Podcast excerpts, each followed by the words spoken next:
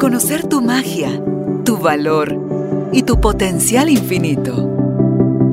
Recordar que ya eres lo que estás buscando y que hay un propósito más grande en todo lo que te sucede.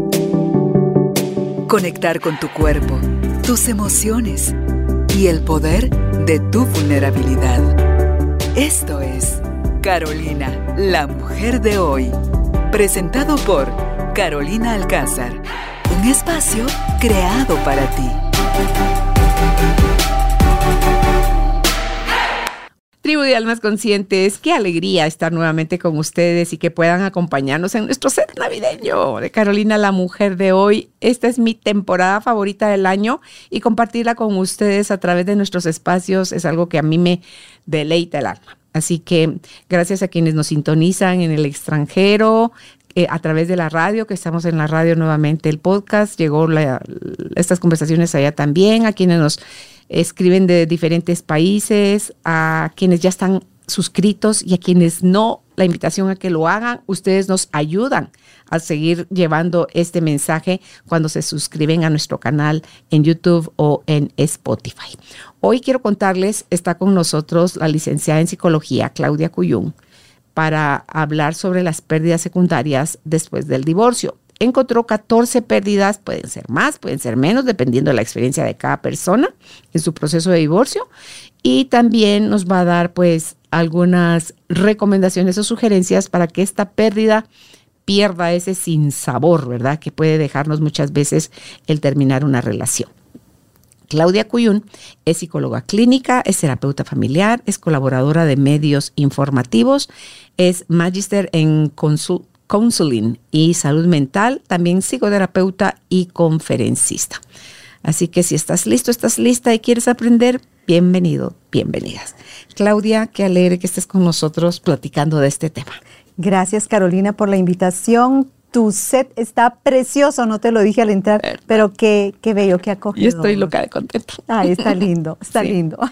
bueno, pues entremos con las 14 pérdidas porque ya de por sí la persona a un divorcio le da un tinte muy fuerte de fracaso porque se casan, siento yo, con él y vivieron por siempre felices. Los cuentos de hadas determinan la historia en el matrimonio, cuando se lleva a cabo la boda, pero nadie nos dijo que ahí era donde empezaba la historia realmente. Así es, ahí es donde empiezan a salir todas aquellas características que aprendimos en casa ese carácter de nuestra mamá o de nuestro papá que dijimos un día, esto no me va a salir a mí, esto yo lo dejo aquí, yo no quiero ser igual. Resulta que de repente te reconoces que eres igualita o igualito, ¿verdad? Y si no tomamos conciencia, vamos eh, haciendo un bucle de acciones que nos llevan a la deriva y en algunos casos el 50% de los matrimonios estadísticamente hablando pues llegan al divorcio lamentablemente entre el primero y séptimo año. Eso es lo ah, que nos habla las estadísticas. Por eso, sí, Carolina, por eso es que se habla de que a los siete años de casados vivimos una crisis de matrimonio, ¿verdad? Y bueno, hoy vamos a hablar de lo que perdemos, porque en realidad nadie nos casamos, ninguno, para perder, sino para ganar vínculos, para ganar familias, para tener hijos, para tener una generación futura.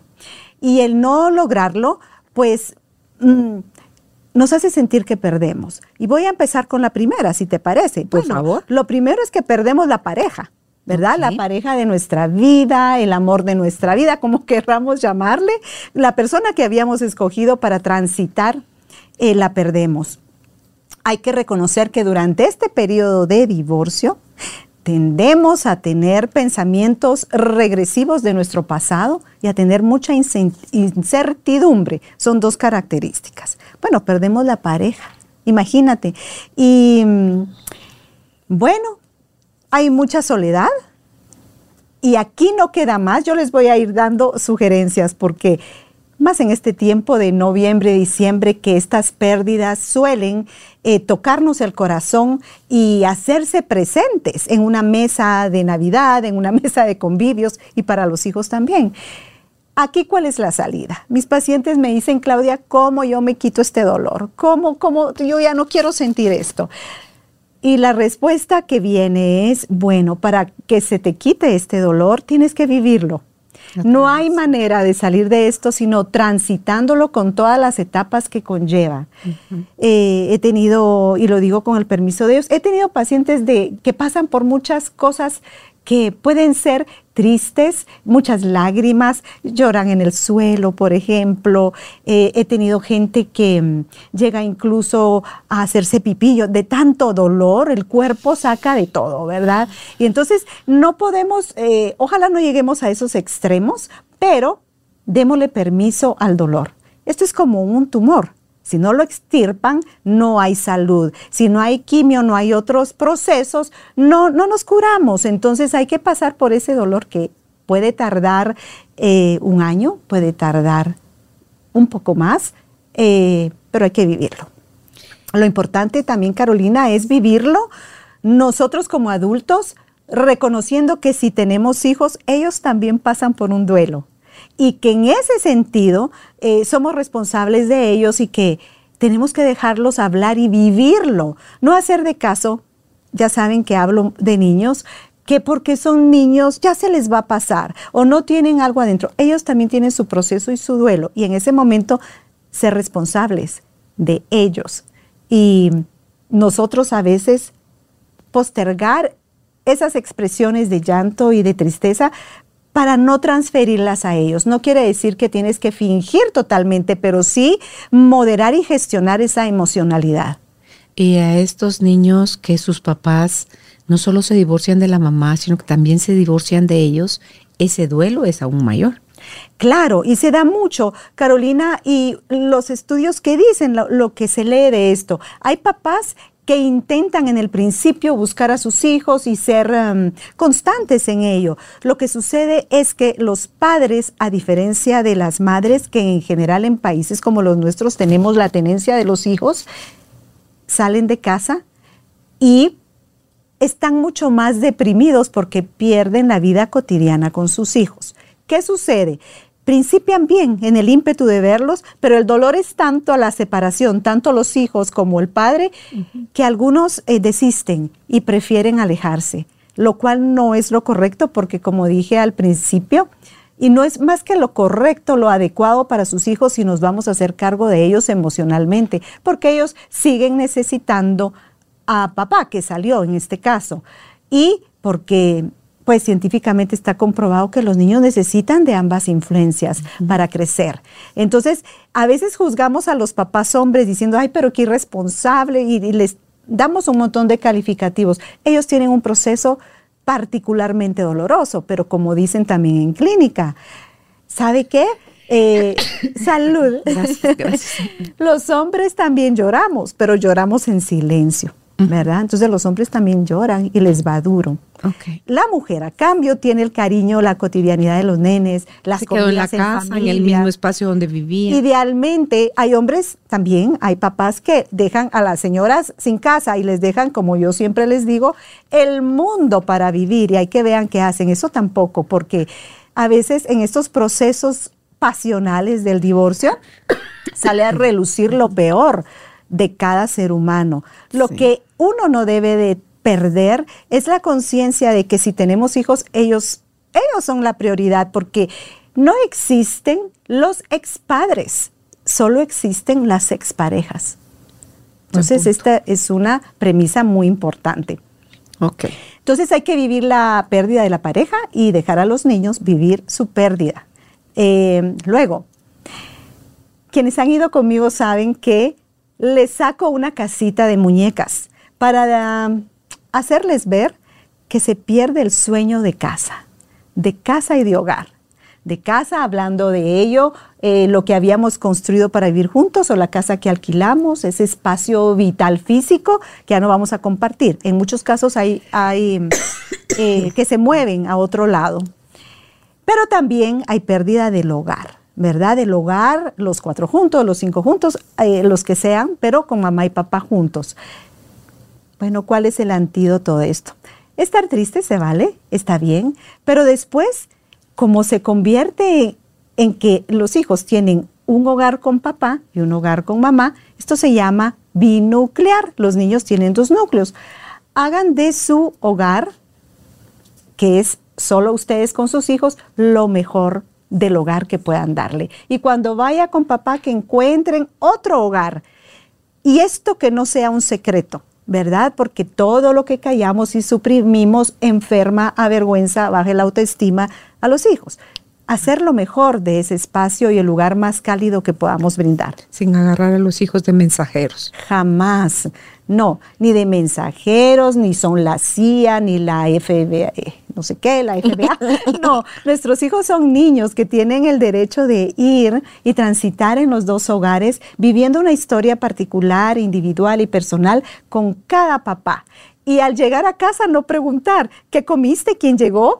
Eh, con quién sale. ¿Ya tiene novio tu mamá? ¿Ya tiene novia tu papá? Ese no es el rol de los hijos porque es muy incómodo, muy incómodo para ellos. Y eh, creo que en alguna oportunidad hablamos de la lealtad dividida que tienen los nenes y, o los hijos, y esto no es conveniente. Estamos de esa manera enfermando a nuestros hijos, pero no solo eso. Si vamos en términos, Carolina, de, de abusos, estamos abusando de ellos abusando emocionalmente y psicológicamente. Es decir, los estamos enfermando.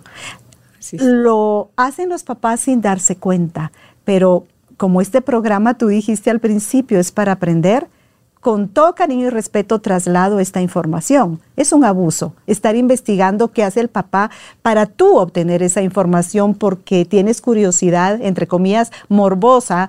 Eh, y cuando hablo de morbo es aquella curiosidad que no la necesitas saber. ¿Verdad? Siempre preguntar, ¿para qué quiero saber yo esto? ¿Me va a hacer bien? ¿Voy a estar en mejor disposición con mis hijos después de yo saber esto? ¿Me voy a sentir yo mejor si me dicen que tiene novia o lo que sea? ¿Para qué es útil esto para ti en este momento? Y si tú quieres investigar, investiga tú, pero no uses a los niños, mm. ¿verdad? Ok. Luego. o sea, el uno era, perdemos la pareja, hay mucha soledad y todo lo que agregaste. Perdemos el sueño de casa. El sueño de casa. El sueño de casa y del hogar. Luego. Eh, Ese es el 2. Es el 2. Ok. Perdemos la estabilidad de estar con nuestros hijos el tiempo que antes estábamos. ¿Por qué? Porque si papá sale de casa, pues obviamente ya no los va a ver todos los días para cenar o para dormirlos, para darles el beso de las buenas noches. Pero en la mayoría de los casos, ¿qué pasa? Mamá tiene que empezar a trabajar y sale más horas de casa, por lo tanto se pierde ese tiempo, también se pierde tiempo de compartir con los hijos, ¿verdad? Y en este caso, eh, pues un llamado a ser muy, eh, muy buenos y generosos en aras de que los niños tengan más papá y más mamá. ¿Cuándo? Cuando negamos a los hijos a ir a casa de papá eso es quitarle su tiempo, porque no se trata del tiempo tuyo como adulto, se trata del tiempo de los niños que es necesario que convivan con las dos partes. No se trata de ti, se trata de ellos, ¿sí? Y luego a los papás, aquellos papás con todo el respeto que reducen los ingresos por venganza a las madres eh, o que quitan la casa, con eso sí están haciendo daño a la pareja, pero más allá que a la pareja, están privando a sus hijos de la presencia de esa madre. Entonces, em, les estamos afectando también psicológicamente y emocionalmente. Hay más soledad. Sale papá de casa, ahora mamá sale a trabajar y el niño tiene que quedarse con alguien más. Entonces, esa es otra pérdida, es la estabilidad y el tiempo. Entonces, ¿qué hacer aquí? Bueno, pensar que la prioridad son los hijos y seguir dando lo que toca dar para la manutención. Dejarles un hogar para vivir, por favor, no les dejen la calle. Y eso. Está fuerte, ¿verdad, Carolina? ¿Me ves así se No, no, no, no, sí, porque em, si hay una tercera persona en discordia y anteponen esa relación y dejan ese núcleo, de que se están separando, como que yo me divorcié, yo no tengo ni que ocuparme de ella ni de ellos económicamente, cuando no es así. La ley dice que él tiene que ocuparse de ella y de los niños. Y ahí es donde tú ves mujeres eh, donde van a denunciarlos porque no pasan la, la, plata que tienen que pasar cada mes, hoy los meten presos por eso, eh, o los hombres que hacen eh, trampa en la oficina para decir, digan que gano menos, para que yo les tenga que dar menos a ellos. Entonces, sin siquiera ser conscientes, Claudia, del daño que están haciendo a los hijos, porque es de papá y mamá de donde nosotros sacamos el modelo de cómo nos vamos a relacionar con, con, una, con la pareja cuando nosotros seamos grandes, cómo vamos a ser esposos o esposas, cómo vamos a ser papás. Copiando, tristemente, así nos ha llevado la fregada, copiando el modelo que tuvimos en casa. Es correcto lo que dices. Y es repetir nada más, más del mismo dolor a los que vienen detrás de nosotros. Es correcto. Y Carolina, con esto, escuchándote, se me venía la idea de que muchas veces al poner en desventaja económica a uno de los lados, digamos, eh, a la mujer, el padre trata de compensar con una mejor vivienda, con viajes, con mejor comida, con oportunidades, el amor de los hijos. Entonces, los, y, y, la mamá es lo que es. La mamá tiene lo que va a hacer, lo que tiene, lo que le pasa, lo que hace de trabajo y va haciendo su mejor esfuerzo. Pero si supieran que eso no es lo que les importa a los niños, a los niños se están equivocando. A los niños les importa quién está con ellos, quién juega con ellos, quién los duerme, quién los baña, quién seca sus lágrimas. ¿Quién es la figura confiable de apego a la que ellos cuando lloran, cuando levantan sus manitas y necesitan algo, van a recurrir? generalmente va a ser la persona con quien se quedan viviendo. Claro. Entonces, no equivoquemos que me va a querer más y aquí yo voy a ser papá Santa Claus y entonces me van a querer más. Eso, es, eso no es cierto. Son las figuras de apego las que los niños buscan, las que los niños recuerdan. Son esas madres, esos padres, esos abuelos que contienen y que están. No es por las cosas, es por el corazón, es por la presencia y la perseverancia. Es quien no abandona al final. ¿verdad? Ese es el que te construye. El ausente es. el que te destruye o te, o te erosiona, Claudia. Sí. Y de ahí no puedes construir sobre un, como arenas movedizas. Te conviertes como arena movediza y de ahí cuando tú construyes lo propio, eso se desmorona. Es cierto. Y, y, con esto, Carolina, no quiero decir que los papás que tengan las mejores condiciones no se las den a los niños con los hijos. Hay que sacar la mejor vajilla, el mejor mantel, todo. Eso está muy bien pero no equivocar el concepto o no pretender darle menos a la madre para que allá lo pasen peor, porque los niños no se manejan así. Los niños no se compran. Los niños solo quieren a quien los quiere y comparten la sinceridad de su corazón porque ellos sí son puros. Ese es el amor que es, ¿verdad? Entonces no equivocar ese concepto. Luego, ¿qué otra pérdida? Bueno, la economía se viene para abajo para ambos. ¿verdad? Porque ya el Señor tendrá que mantener su propia casa, como tú decías, si es responsable, eh, pues mantener la casa de la madre y, de los hijos. Entonces hay un nivel socioeconómico que baja. Eh, generalmente es a la mujer a quien le baja esto, ¿verdad? Y muchos papás dicen, ay, pues qué bueno, ahora que sienta la diferencia, volvemos a lo mismo. ¿O cuántas mujeres se quedan ahí, Claudia, porque esto no les baje? Aguantando un infierno. Mm, sí, sí, sí, sí. Ay, sí, eso no.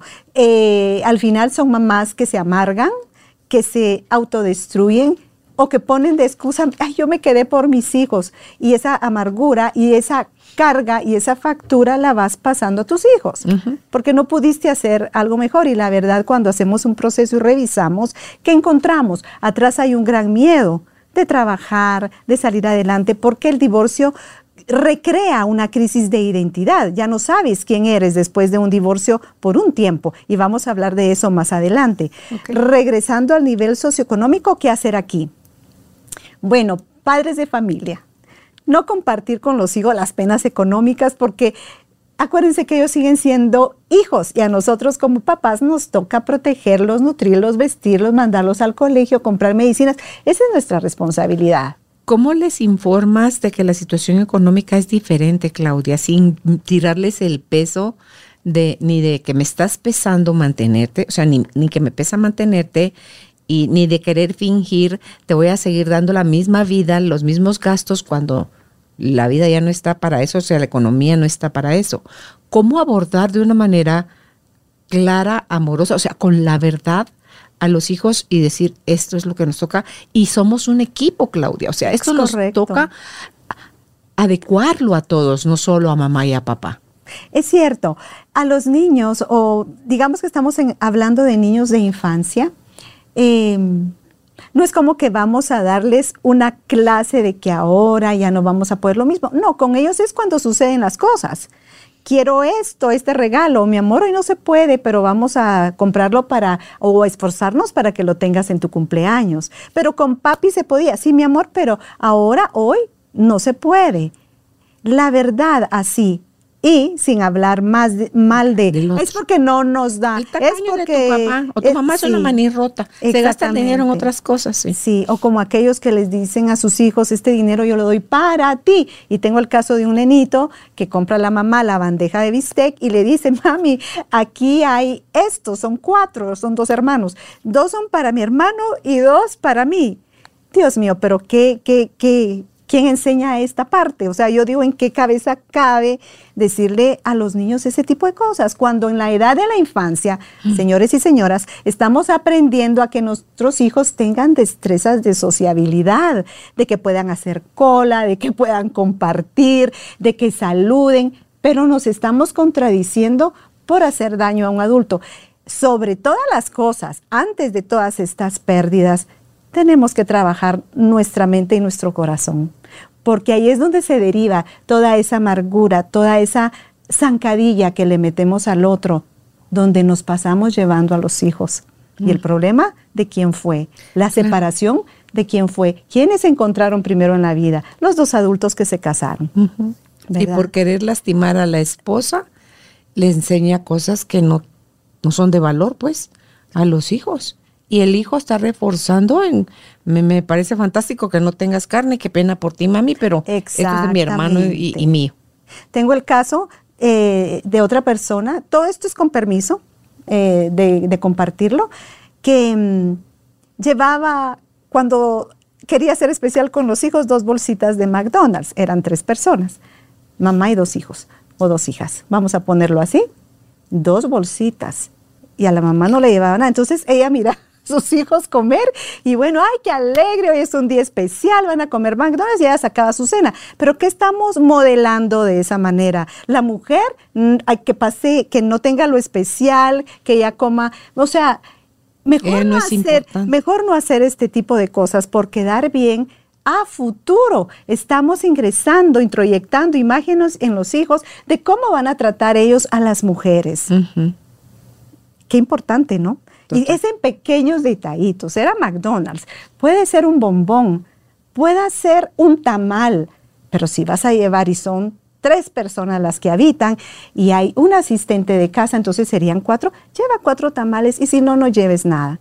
Bueno, luego, eh, con la baja de la economía, aquí lo importante para los padres, Carolina, es que eh, lo que tengamos lo compartamos con alegría. La mesa tiene que ser un lugar alegre, un lugar donde no vamos a hablar de problemas, ni a pelear, ni a criticar. Lo que hay es el momento alegre de la casa. Pero yo creo que los hijos solo aprenden esto cuando los papás somos capaces de tener alegría en el corazón por lo que sí hay y no quejarnos por lo que hubo y ya no tenemos. Porque lo más importante que hay que rescatar en un divorcio es que aunque hayan pérdidas económicas, nos seguimos teniendo nosotros, a nuestros hijos y a nosotros. Entonces, esa parte. Voy a pasar a la siguiente pérdida eh, y es la modificación de la relación familiar y social. Entonces, aquí hay pérdidas sociales ¿Por qué? Y hay pérdidas familiares.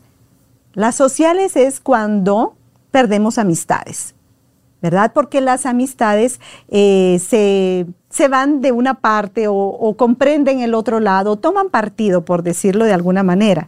Y este es otro duelo, porque aquellas amistades con padres o lo que sea con quien compartiste, ya toman bandos, ¿verdad? Ya no te llaman igual, y eso está bien que pase porque pues tienen sus propias opiniones y las opiniones las van a adquirir de acuerdo a la historia que cada uno cuente y de acuerdo, fíjate Carolina, al rol que cada uno tome en esa historia. Uno es victimario y la otra víctima.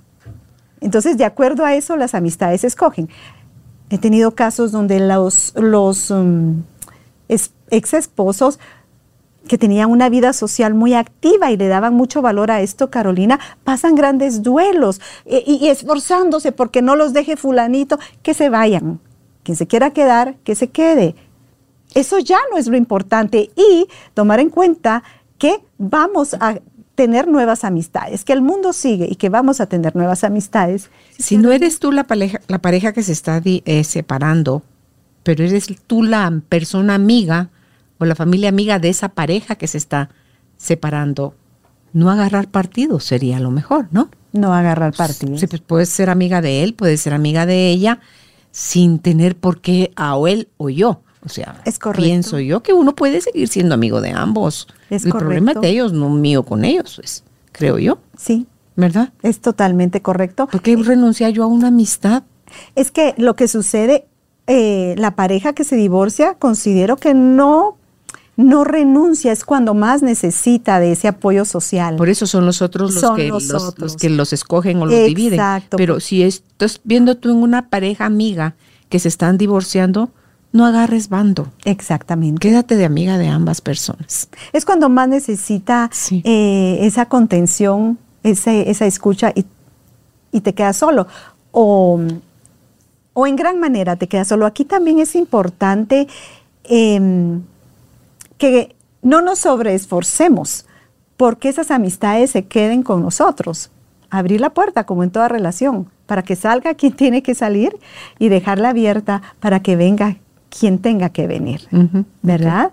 Eh, y por otro lado, eh, también las pérdidas familiares, porque perdemos familia política, ya no va a ser lo mismo. Ya no son tus suegros, son los Sí. abuelos de tus hijos. Y por malos que hayan sido, hasta lo malo extrañamos, porque así es el ser humano, y somos adaptativos, ¿verdad? Y, y no es de que no duela, duele, ya no pertenecer, como esta es una necesidad emocional del ser humano, pertenecer, con todos los defectos.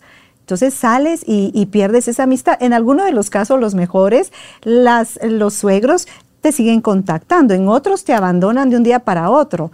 Hasta Y- tus hijos pierden a los abuelos. hasta los hijos pierden abuelos o, y hay un abandono, ¿verdad? Entonces, esta es otra pérdida. ¿Qué se hace aquí? Bueno, hay que vivir el duelo de esas personas, tanto amistades como familiares, y no te quedes solo, entonces busca tu familia. En estos momentos, quedarse solo es de las peores opciones. Y cuando estamos tristes, Carolina, la tendencia es a querer estar solo, como aquella frase que dice a lamer las heridas solito, porque a ninguno nos gusta que nos miren mal. Sin embargo, esos pequeños espacios son donde puedes evitar hacer locuras. A veces la depresión es tan grande que empiezas a tener ideas suicidas. Por ejemplo, ay, mejor me muriera, qué duro es esto, ya no aguanto. Y yo les pregunto, ¿y dónde estaba tu mamá en ese momento? ¿Y dónde estaba tu papá? ¿Tu, tu hermano? ¿Dónde estaba? ¿Por qué no lo llamaste, verdad? Y les pregunto a esas personas, yo me hago desde aquí la pregunta, hey, ¿y dónde están esos padres que no se han dado cuenta que esta mujer o este hombre está teniendo ideas suicidas? Porque hay una crisis de identidad tan profunda que no sabes quién eres. Porque acuérdense que, por ejemplo, la mujer se convierte en eh, Carolina Alcázar de, yo sé que tú no lo usas, pero estoy poniendo el ejemplo de casada. No depende si lo uso. Si lo usas, En trabajo no. muy bien. Pero en lo demás voy a comprar algo Carolina de Aguirre. Sí, Si no eh, te puse el, ejemplo, ¿me lo permites? Sí, sí. Eh, bueno, pero hay quienes sí lo usan en todo y de repente se quedan sin el apellido o los esposos les dicen, mira, quítate el anillo, ya no perteneces y te lo quitas ya. Es más, tú no eres de la foto y eso cuesta, ¿no? Eso cuesta mucho. Entonces, y bueno, y si eras de ahí, bueno, pongamos otro Sí, ejemplo. no, sí, sí, si no, eras de González y ahora de quién soy, ¿verdad? ¿Quién soy? Y es una crisis de identidad. Si es que hace años con eso, cuando todo yo de novia de Álvaro me ponía Carolina de Aguirre y Ay, era novia linda. de él. ¡Qué amor! Pero de después yo dije, bueno, pero yo no soy de nadie. Buenísimo. Yo soy mía. proceso. O sea, yo soy mía. Entonces, ¿cómo me llamo yo? Carolina Alcázar. Te, puedo demostrar que mis papeles dicen que me llamo Carolina Alcázar. Entonces, y depende, porque si era de trabajo, estaba nada más yo como Carolina Alcázar. Obviamente yo venía de un grupo radial, un- una empresa familiar radial, entonces ahí fue donde me acostumbré. Pero fuera de eso, soy Carolina de Aguirre. Entonces no tengo ningún problema en estar casado. No te digo que desde que era yo novia de él me firmaba ya como Carolina de Aguirre, porque esa es mi firma, Carolina de Aguirre. Todos mis papeles tienen el nombre completo, ¿verdad? Entonces es como cuando los hijos en otros países, Claudia, que tu apellido desaparece. Tú ya eres, yo sería entonces Carolina Aguirre. Sí. No, perdón, yo soy Carolina Alcázar, no Carolina Aguirre. Carolina Aguirre es mi hija, no yo. ¿Te das cuenta por qué es identidad? Todas esas preguntas que tú ahorita generaste, eso es identidad. Y esto es lo que sucede en el divorcio. Si tú desde novia querías tener ese apellido, porque uno cuando se va a casar hasta practica en servilletas, así va a ser mi nueva firma y uno enamorado, emocionado, y de repente te quitan todo eso, ya no te pertenece. Entonces, ¿quién soy? Entonces, ¿qué pasa aquí? ¿Qué tenemos que hacer? Bueno, empezar a buscar quiénes somos. Hay una película que es lindísima, una de mis favoritas con mis hijos, que es El Lion King, el Rey León. Y hay un momento en que eh, le dice el papá, recuerda quién eres. Y le está hablando el papá. Entonces yo ahora les digo, recuerden quiénes son y miren de dónde vienen. Esa es su identidad. Es tan fácil como esto. Pero cuando eres de, lo pierdes. Pierdes ese momento de, lucidez y ya no sabes y te quedas muy inseguro. ¿Qué hacer aquí? Bueno, este ejemplo me gusta mucho. Recuérdense de quién son hijos. Y ese es su origen, en primer lugar. Y luego comiencen a ver quiénes son ustedes, qué les gusta hacer, para qué son buenos. No porque lo que valgan ustedes es lo que hacen, sino para que empiecen a encontrar sus propias capacidades y potenciales. Sí, por eso es que no te, no te abandones nunca. exactamente, exactamente. Pero en esos momentos uno sí se abandona porque se te quebró el mundo, ¿verdad?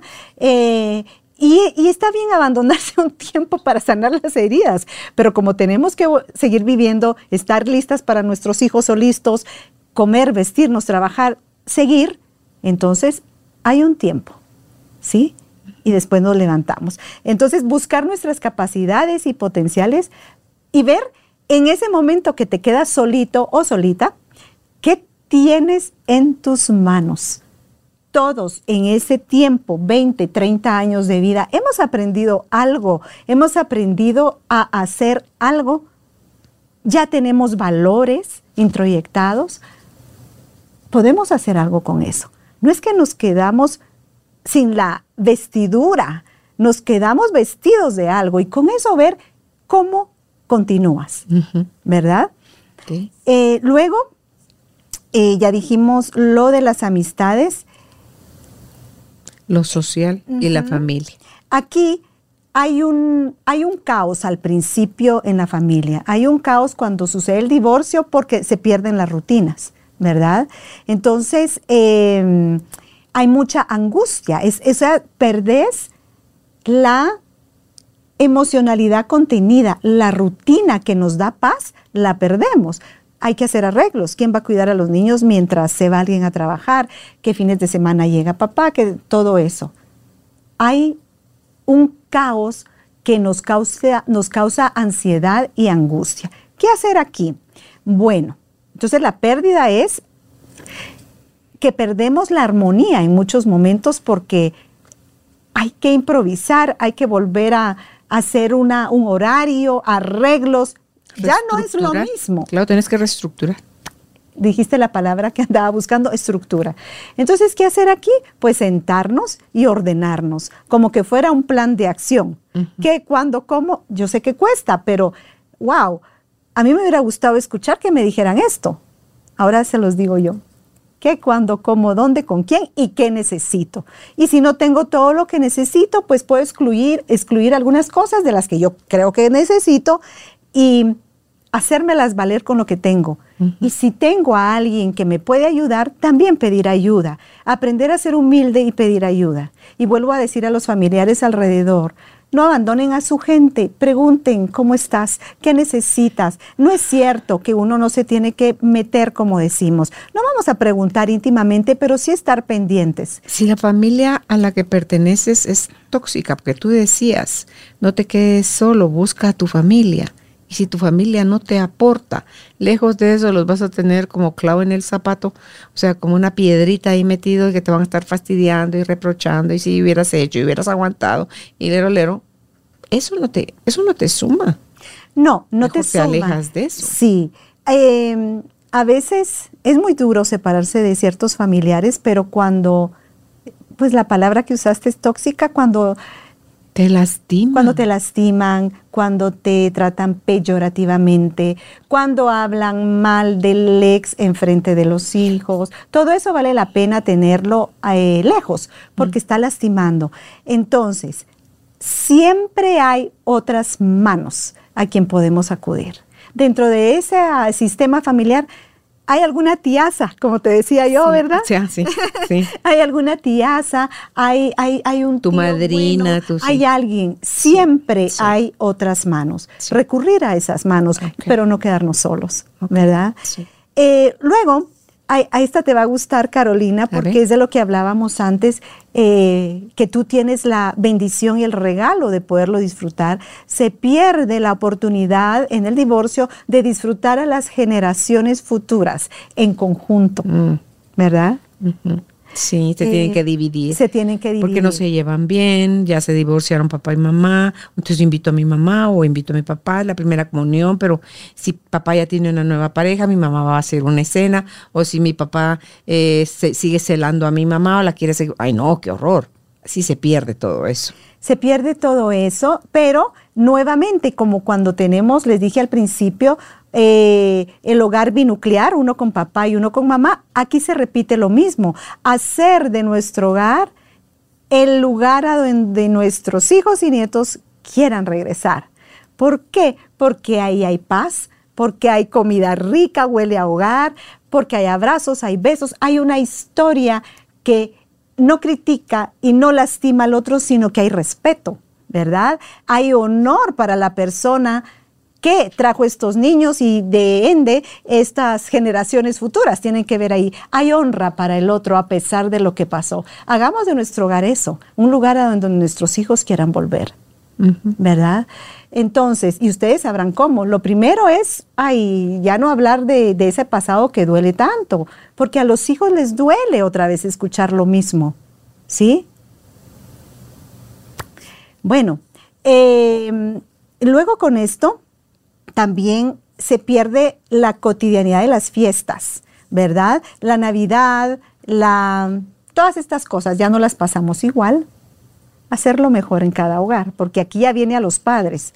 Y recordarse que en las fiestas, ahora que viene Navidad eh, y viene el Año Nuevo, Nuevamente, ¿con quién pasan las fiestas? Los padres son los que se tienen que poner de acuerdo, son ellos los que tienen que hablar y de allí le trasladan la noticia y la decisión a los hijos consensuado por ambos. Aquí no se vale de que es mi Navidad, es mi año nuevo. Es la Navidad de nuestros hijos, es el año nuevo de nuestros hijos y decidimos que la mejor manera es esta. Y cumplir con los horarios y con las horas de dejar y de traer. A veces quieren perjudicar al padre con que si el niño tenía que regresar a las seis el día de la Navidad, se lo regresan a las nueve y diez. Está bien, pusiste triste a la mamá, ganaste, pero no te das cuenta que el niño está sufriendo angustia, porque él sabe, si ya son niños de primaria, ya saben cuáles son las nueve, a qué horas tienen que estar con mamá, y ellos adentro están impotentes. No pueden decir llévame porque el padre es el que manda, digamos, y están angustiados porque mamá está sola. No, aquí de verdad seamos adultos con conciencia y cumplamos con los horarios que hemos dicho y que hemos puesto de palabra eh, que nuestros hijos tienen que estar en casa. Okay. Eh, pues yo no sé cuántos apuntaste tú, Carolina, pero eh, ya terminaste sí, todos. Sí, todas las pérdidas. Porque pues yo iba asumiendo que iban siendo uno parte del, mismo. Sí, son, son sub, son sub, son subtemas, se van dando subtemas de acuerdo a las recomendaciones y a las sugerencias dadas. Tienes razón, sí. ¿verdad? Pero podemos, si quieres, volvemos a repetir. Por favor, a ver cuál me perdí, dónde pongo. no, o, yo, pensé que era otro, no. O sea, Mesina, uno, vamos juntas. Uno sin los subproductos del uno, muy bien, dos y así. Muy bien. Uno es la pérdida de la pareja. Ok. El sueño de la casa y del hogar.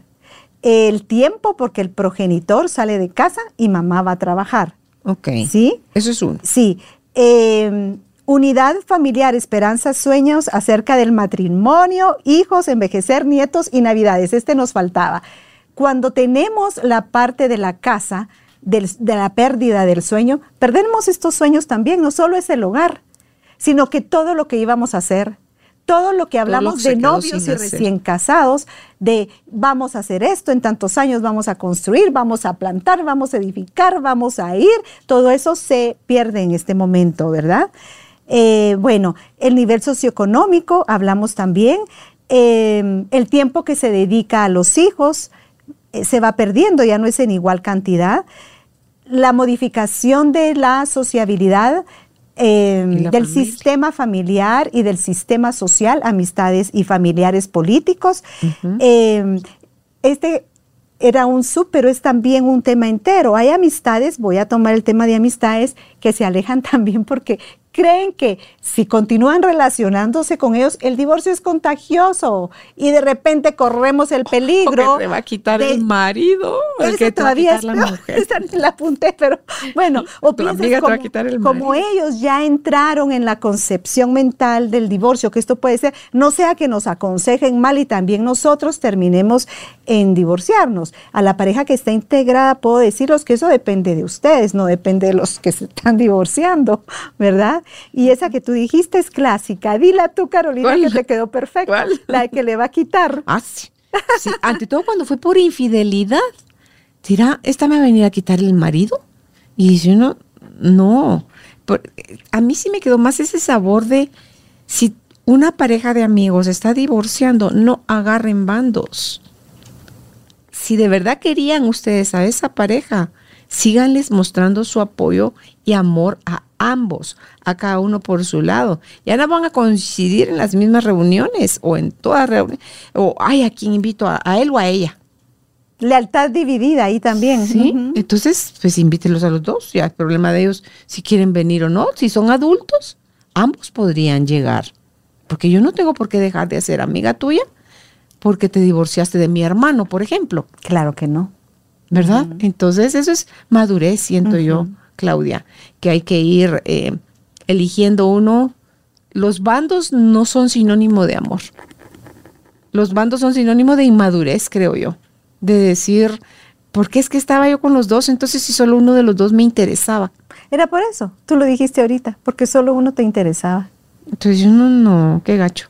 Sí. Eso se me hace a mí feo. Sí, Sí, entonces, miren, el divorcio no se contagia. El divorcio ocurre cuando no solucionamos los problemas y como tú decías, no sé si lo dijiste antes que entráramos al programa, eh, que las cosas hay que trabajarlas a tiempo, ¿verdad? Sí. Y fíjate que tú hablabas al inicio que hay el 50% de probabilidad de divorcio. O sea, ya de entrada va uno jugándose a saber cuál de los dos resultados tiene al final pero la gente cree que ay, eligió mal la primera vez, pero el porcentaje en segundos matrimonios, o sea, el porcentaje de divorcio en segundos matrimonios es mayor. Ahí es el 80, creo yo. Es el 68% mayor y en los terceros va al 72 y así nos vamos para arriba. A más cantidad de matrimonios, más chance de que... Claro, y la razón es porque ya es más fácil eh, afrontar una dificultad matrimonial o de pareja decidiendo separarse. Esa es una. Es más fácil porque ya lo tienes, ya lo has hecho antes, ya has pasado por eso. Pero no estás resolviendo mejor. No, no, no, te estás equivocando más. y, lo, y lo otro es que mm, eh, tenemos que aprender técnicas de afrontamiento de pareja. Eso nos indica que no estamos sabiendo llevar la pareja a nivel de comunicación. ¿verdad? Hay parejas que eh, solo van en escalada con los problemas, pero todo es un silencio. De repente estalla como granada y entonces ahí es el, que se termina todo. Sí. Hay que integrar, creo yo, cualquiera que fue el o los motivos que nos llevaron a tomar la decisión de, separarnos. Eh, el, aprendizaje, Claudia. Hay que hacer un cierre de perdón y asumir tú tu parte en ese fracaso. Y no por eso eres un fracasado si aprendes tus lecciones, no vas a arrastrar esos mismos errores a una siguiente relación. Entonces ahí creo que hay más chance de que tu siguiente matrimonio funcione porque cuando se hace con la idea de que un clavo saca otro clavo, Jesús. Sí, se flota por un ratito, pero, pero no, no, no se soluciona nada. Em, tienes razón en lo que dices, hay que arreglar lo que, hablar de lo, por qué nos fue mal la primera vez. Em, es una parte muy difícil porque tienes que asumir la parte que te toca. Aquí nadie sale limpio, ¿verdad? Pero eso sí, no siempre es 50-50, señores. Siempre hay alguien que pone más. Esto eh, les puede dar mucha paz a, las personas que están atravesando esto cuando les dice la gente que porque lo dicen así con mucha facilidad, quien no está metido en el problema opina y se deja ir a aquellas cosas. Es que los dos tienen la culpa en un matrimonio y así lo dicen. Vamos a hablar de primero que no se dice culpa, vamos a hablar más bondadosamente para la persona que está sufriendo el divorcio es responsabilidad. De ambos. Vamos a hablar de responsabilidad en lugar de culpa. ¿Es responsabilidad de ambos? Sí. Pero en una historia, como en la vida, como en la ley, hay una balanza. Y hay alguien que puede poner más, y eso lo hablábamos la vez pasada. No importa, ese 60, ese 40 fue tu 100. Está bien, ya estuvo. De todas formas, el outcome, el resultado fue el mismo. Perdonémonos a nosotros mismos, trabajemos en el proceso de perdonar al otro y continuemos, ¿verdad? no te Eso quites, es bien importante. No te quites responsabilidad. Es que el infiel fue él. Es que él tenía otro hogar, él tenía otros hijos con otra mujer. Eh, bueno, sí, fue, fue una falla, pero tú tenías una parte en esa relación. Asume tu parte, sana tu parte, trabaja en tu parte, integra tu parte. No salgas como, como en caballo blanco cuando también tuviste una parte que ver ahí desde cuál parte, si yo amorosa, buen sexo, eh, tenía la casa nítida, todas las cosas que te ponen como las características que se necesitan para que una relación no truene. Entonces, eh, pero hay mucha tela que cortar en una relación de pareja y por qué esta fracasa. Eh, ¿vienes tú de un matrimonio integrado o también de un matrimonio fracasado? ¿Vienes de un matrimonio de apariencias? O sea, fuiste hija de un matrimonio de apariencias. Entonces tú creías que tú también ibas a poder sostener ese modelo.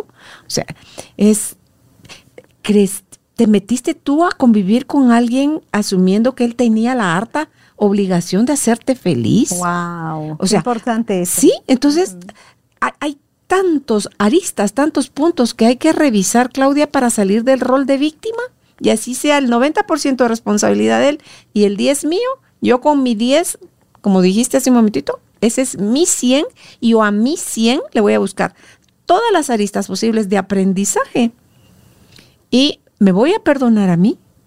Voy a perdonar al otro, no porque se lo merezca o le hago un favor o yo soy la buena y él es el malo. No, porque es como agarrar un carbón ardiendo y tú te, que me duele, es que me Cuando tú decías hace un rato al inicio sobre eh, la gente que es tan grande su dolor, que se tiran al piso a llorar, que se hacen pipí, que, o sea, que se desconectan y se abandonan de sí mismos porque el dolor los permea, los perfora, los, como que los está fulminando. Y digo yo, ¿cuánto te olvidaste de ti en ese proceso que em, le diste todo el sentido de tu vida a un matrimonio. ¿Y dónde te dejaste tú como individuo? ¿Dónde estaban tus sueños, tus ilusiones, tus amistades, tu oficio, tu quehacer, tu... o fueron los hijos? Y luego cuando los hijos, entre comillas, te pagan mal, pero los hijos era un hecho. Uno está criando hijos, Claudia, para verlos volar un día para abrirles el campo y decir, ya, váyanse y no, y no quedarte con hijos de 30, 40 años, que sé yo cuántos años y que siguen viviendo contigo. Entonces, no es ese el modelo sano, creo yo. Claro. Ni lo fue en el pasado, ni lo sigue siendo ahora. ¿Vas a criar hijos independientes que puedan valerse por ellos mismos? De manera que tú puedes faltar un día tal por enfermedad, por muerte, por lo que enloqueciste, qué sé yo, porque te dio Alzheimer. Pero tus hijos pueden salir adelante sin ti. Aunque va contra natura que los hijos mueran antes que uno, hay matrimonios que les toca enterrar a un hijo. Entonces, y es o una enfermedad de un hijo, es lo que acaba con una relación. O nace un niño down, o nace un niño autista, o nace o con una malformación, o una, una cosa diferente, y acaba con las relaciones. Entonces, en realidad, ¿en dónde estaba sostenida esa relación que un viento fuerte hundió? Claro. Claro, y lo que tú decías, ¿verdad? Que cuánto, cuánto le habías dado de tu identidad, de ti, a ese único proyecto. Mm. Eh, y esto va aunado con, con parte de lo que nos enseñan, ¿verdad? Y a las mujeres sobre todo, los patrones de crianza que están más orientados a nosotras, a satisfacer una sexualidad plenamente, pero también la otra parte también tiene que hacer su parte. Eh, en fin, aquí es de, los dos, pero hay un punto que también quiero mencionar y es, hablábamos de los porcentajes de fracaso de segundas y terceras, cuartas oportunidades, no importa, pero aquí hay algo importante, tratar lo que tú contribuiste en el matrimonio anterior, pero hagan su duelo. Mm. Si ustedes no han hecho el duelo y han llegado a la aceptación, a la aceptación, que es la última etapa del duelo, van a llevar en una valijita esos residuos del duelo anterior a la siguiente relación y entonces ahí se procura resolver eso que llevaron a la segunda relación. Por eso tiene más índices también de divorcio, porque no te has limpiado, no te has curado de ese duelo. Imagínense si llegamos a un tercer matrimonio así, llevas lo del primero, lo del segundo, lo del tercero y así para arriba. Entonces el duelo, no se apresuren. Miren, eh, los estudios indican que las personas se divorcian, a, se divorcian a todas edades, pero digamos que si es a partir de los 7 a 10 años de matrimonio, estarán en sus 30, 40 años. Y entonces, ¿qué dice la literatura? Se vuelven a casar en un periodo de dos años los hombres primero y las mujeres de cinco años para adelante.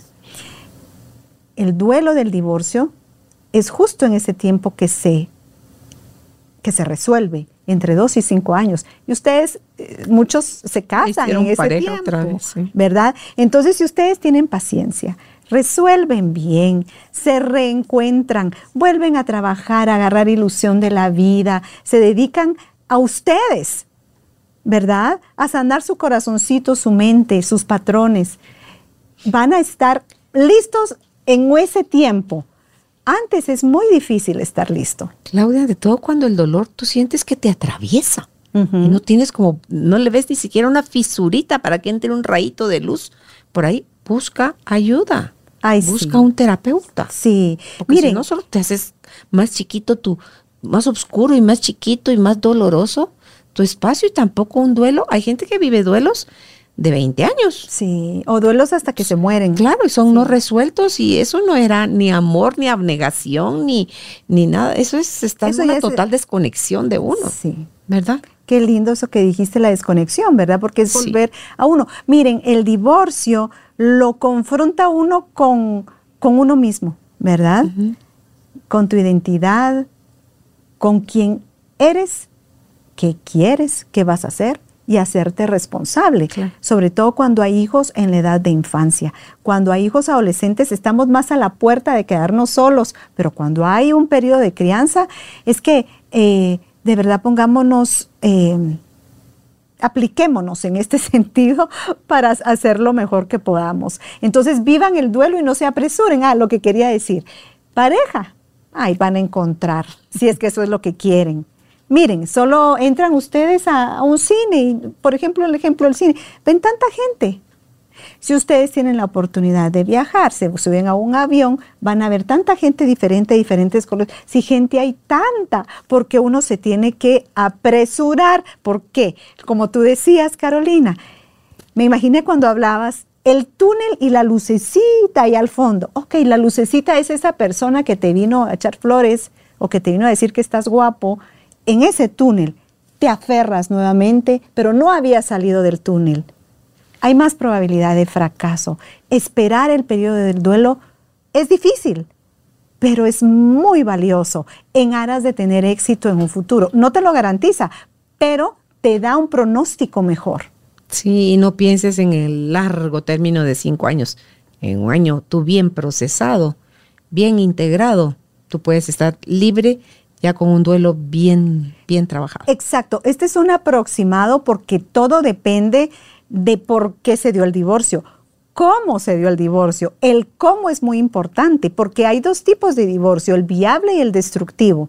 Aquí pues el viable no necesita mucho trabajo, seguimos comunicándonos por los hijos y te respeto, me respetas y ahí pues si cumplimos no hay problema. Lo que estamos trabajando hoy es en caso de un divorcio eh, destructivo. ¿Cómo prevenir que sea destructivo? De esta manera. ¿verdad? Hay estudios eh, de parte de la familia siglo XXI, se llama de doctora Davison, que en paz descanse, fue mi asesora de tesis, pero ella hizo un conglomerado de estudio de diversas parejas alrededor de Latinoamérica y lo que yo les traigo hoy es de una manera coloquial un resumen de esto, pero más que las pérdidas que son reales, eh, quiero dejarles las sugerencias y la última pérdida sería, miren, se pierde todo lo que dijimos, pero quien no se debe perder es usted, usted mismo. Porque eh, si se pierde usted, ya no hay hogar, ya no hay hogar binuclear en su casa con sus hijos, eh, ya no hay buena crianza. Me voy a ir ahí, primero porque a mí me gusta proteger a los niños. Y también ya no hay cómo fluir usted en su vida y su vida es valiosa. Usted no está aquí por gusto. Usted tiene una razón de seguir. Entonces, eh, hágalo y hágalo bien, no se pierda, vuélvase a encontrar y crezca, nunca deje de crecer. De aquí a unos 20 años va usted a preguntarse, ¿quién me convertí después del divorcio? ¿Quién soy después del divorcio? ¿Cómo trasciendo después del divorcio? ¿Qué legado dejo a mis hijos después del divorcio? Y va a ser muy lindo poder contestar con riqueza, con riqueza de una persona que estuvo dispuesta a ser humilde, a trabajarse, a crecer, a trabajar, armarse de la vestidura necesaria para salir con fortaleza, con dignidad y con mucho amor. Claro, vamos a hacer entonces si vamos a llegar a eso, un divorcio viable para poder ser ambos padres de familia, esa figura eh, de apego con que los hijos puedan seguir contando y el hecho que no vivamos bajo el mismo techo no quiere decir que yo no puedo sentir cariño por el papá de mis hijos o por la mamá de mis hijos y respetarla y desearle lo mejor y saber que ella puede o él puede ser feliz y eso es, eso es de adultos, eso es de personas maduras, de personas sanas emocionalmente. Hay que desear el bien. Miren, había un artista, ahorita se me fue el nombre, pero um, que viene y le hacen la entrevista, ¿verdad? Eh, y le dicen, pero, pero si se había casado creo que cuatro veces y dice, pero a usted le fue muy mal, eh, tuvo que haber escogido muy mal parejas para que esto le sucediera, usted tan guapa, tan linda, tan talentosa, tralala. Y le contesta la artista, no, no, no, no, no, yo no escogí mal, yo siempre escogí bien. Escogí hombres maravillosos, porque si no, yo no me hubiera casado con ellos. O sea, el aprecio debe existir, por algo te casaste. Lo que tú decías, tener cariño. ¿Cómo no vas a tener cariño si es el padre de tus hijos? Para siempre, para siempre. Envíale bien con tus pensamientos, que sea feliz, que, esté sano, que le vaya próspero en su trabajo, que tenga paz. Deseale bien. Así es. Bueno, pues Gracias, Claudia, por haber aceptado nuestra invitación. Si tú crees que estás listo ya para un acompañamiento, si pasaste ya por un proceso de, divorcio y todavía no le encuentras ni pies ni cabeza a la situación, por favor, busca ayuda. A Claudia la encuentras en sus redes sociales en Instagram, está como Claudia Cuyún, igualmente en Facebook y su página eh, también es con su nombre y apellido, claudiacuyun.com. Hasta un próximo encuentro, Claudia. Carolina, gracias por la oportunidad de transmitir este tema tan importante. Así es. Que nos toca tanto. Gracias. Ojalá le sea útil. Gracias por ser parte de esta tribu de almas conscientes. Comparte este episodio para que juntos sigamos expandiendo amor y conciencia. Recuerda visitar nuestra página www.carolinalamujerdehoy.com.gt. Encuéntranos también en redes sociales como Carolina la Mujer de Hoy.